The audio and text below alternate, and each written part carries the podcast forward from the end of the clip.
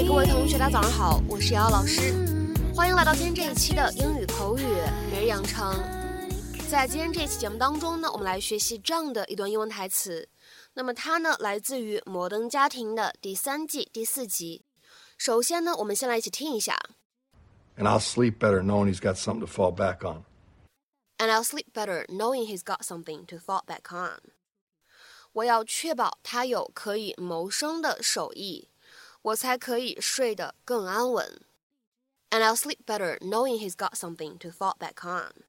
And I'll sleep better knowing he's got something to fall back on。那么在今天这一段英文台词当中呢，我们需要注意的发音技巧呢有这样的几处。首先的话呢，一开头 and I'll 放在一起的话呢，咱们可以做一个连读，非常的自然，会变成 anl，anl，anl。然后呢，再来看一下第二个地方 sleep better。那么这样的两个单词呢放在一起，我们会发现，在美式英语当中呢，better 它是一个非常典型的闪音的处理，对吧？当中的 double t 这样的字母组合呢，做一个 flap t 闪音的处理。那么这个 better 前面呢，我们加上了一个 sleep 这样的一个单词，所以呢，两者出现在一起有一个比较典型的失去爆破的处理。所以的话呢，这样的两个单词 sleep better，咱们放在一起的话呢，可以读成是 sleep better，sleep better。sleep better。然后呢，再往后面看，got something，got something，放在一起的话呢，有一个不完全爆破，所以的话呢，我们可以读成是 got something，got something something，got something。好，再来看一下整段台词当中的最后一处发音技巧，back on，back on，放在一起的话呢，有一个连读，咱们连读以后呢，会变成 back on。back on, back on. What the hell sound is that? Coyotes must have got a cat. Jay, can we stop now? I'm getting hungry. You know what the problem is? You're not hungry. I had a carrot at three. What if you couldn't feed your family unless you made this next sale? What if you were going to lose your house? I know I was pushing the kid hard, but here's the thing. I'm an older dad. I'm not going to be around forever and I'll sleep better knowing he's got something to fall back on. Come on, let's hit another one. Can't do it. What? I don't have what it takes. What kind of talk is that? It's the truth, Jay. I'm not a great salesman. I'm not a great businessman. I'm not you. Do you know what it's like to see all the amazing things you've accomplished knowing I never will? How am I supposed to live up to you? How is anyone? Ah, so the fish weren't biting today. So what? That's life. You tried hard, and that's what matters. Yeah.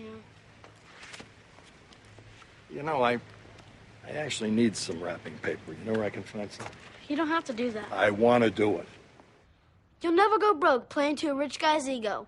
Write that down.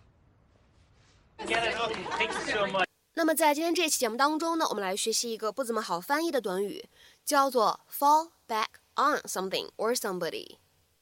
Fall back on something or somebody。那么其实这样的一个动词短语当中啊，我们说介词 on，它有的时候呢也会使用 upon 或者 onto 来进行替换。好，那么首先呢，我们先来看一下这样一个动词短语 fall back on something or somebody，它的一个字面的意思的理解，可以用来表示朝后摔倒到某个事物或者说某个人的身上啊。比如说呢，我们来看一下这样的两个例子。第一个，She fell back on the couch。她向后倒在沙发上，She fell back on the couch。再比如说呢，我们来看一下第二个例子，She stumbled and fell back onto the lady behind her。她绊了一下，向后倒在了她身后的那位女士身上，She stumbled and fell back onto the lady behind her。好，那么看完这个短语的字面的意思的使用，下面呢，我们来看一下这样的一个动词短语，fall back on somebody or something，它的一个口语当中常见的引申义。表示转而依靠于某物或者某一个人，或者说呢，不得已求助于某事或者某人，有一种非常无奈、走投无路的感觉，没有其他的选择和办法了，把最后一招呢都拿出来用了。我们来看一下对应的两条不同的英文解释。第一个，to use something for help， because no other choice is available。或者呢，再来看一下下面这一条：If you fall back on something, you do it or use it after other things have failed。那么下面呢，我们来看一些例子。第一个，The organization has no income and no reserves to fall back on。这家机构没有收入，也没有储备金可以指望了。The organization has no income and no reserves to fall back on。再比如说呢，我们来看一下第二个例子。We fell back on our savings to get us through the hard times。我们当时依赖着我们的存款来度过那段艰难的岁月。We fell back on our savings to get us through the hard times。再比如说呢，来看一下第三个例子。 I fall back on old friends in time of need。需要帮助的时候，我依靠着老朋友的帮忙度过难关。I fall back on old friends in time of need。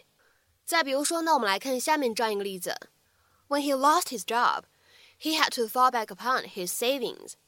当他丢了工作的时候，他不得不依靠存款来生活。When he lost his job, he had to fall back upon his savings。